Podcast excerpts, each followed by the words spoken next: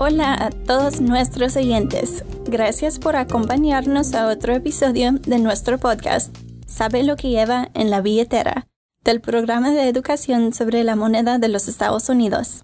Hoy tenemos a Andrés con nosotros. Entonces, Alex, esperaba que pudiéramos hablar sobre el origen del dinero.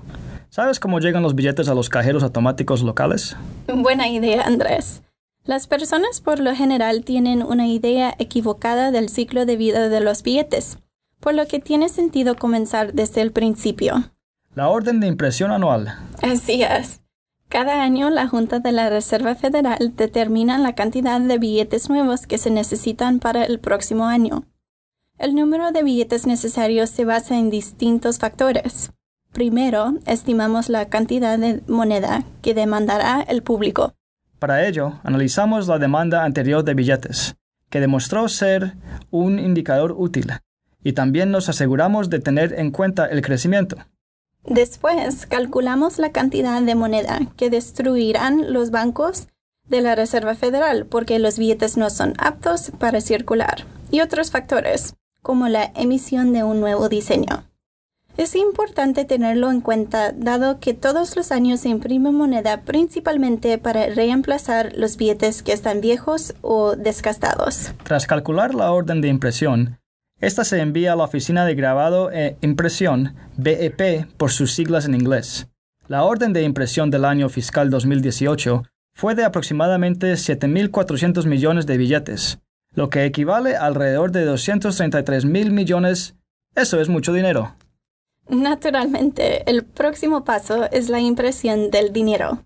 Por lo general, las personas piensan que la Reserva Federal se encarga de imprimir el dinero, pero en realidad la tarea le corresponde a la BEP. La BEP imprime el dinero en sus instalaciones en Washington, D.C. y Fort Worth, Texas, y lo empaqueta para que la Junta de la Reserva Federal pueda emitirlo a las 28 oficinas de los bancos de la Reserva Federal en todo el país.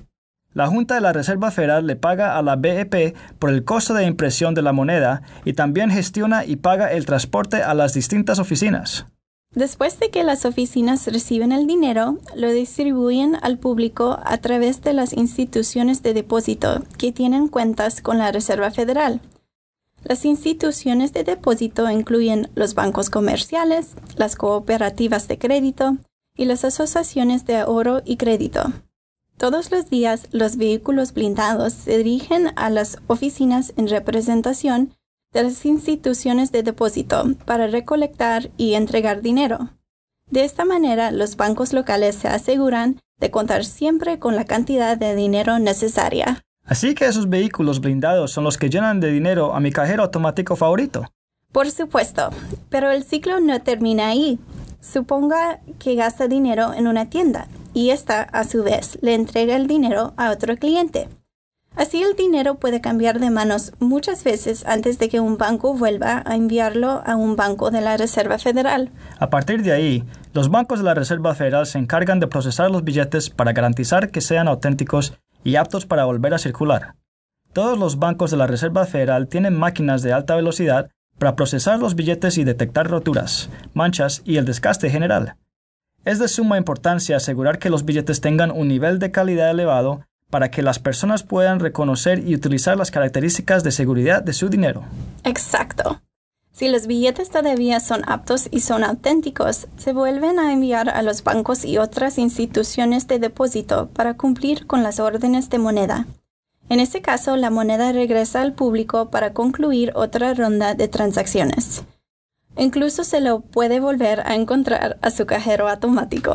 Sin embargo, si el dinero se utilizó durante muchas transacciones, se destruye, aunque sea auténtico. Una vez destruido, finaliza el ciclo de vida de la moneda. Como se puede imaginar, la duración varía en cada una de las siete denominaciones. Algunas denominaciones, como el billete de 100 dólares, tienen mayor duración debido a que se utilizan principalmente como depósito de valor y no para realizar transacciones personales. Por lo general, cuanto más se utiliza un billete para realizar transacciones, más se reduce su vida útil. Exactamente. La vida útil promedio de los billetes de un dólar es 5 años aproximadamente, mientras que los billetes de 100 dólares duran alrededor de 15 años. Eso es increíble. Bueno, y antes, traten bien su dinero para aumentar su vida útil. Puede encontrar más información sobre la orden de impresión anual o el ciclo de vida de los billetes de la Reserva Federal en nuestra página de internet uscurrency.gov. Como siempre, gracias por escuchar otro episodio de Sabe lo que lleva en la billetera.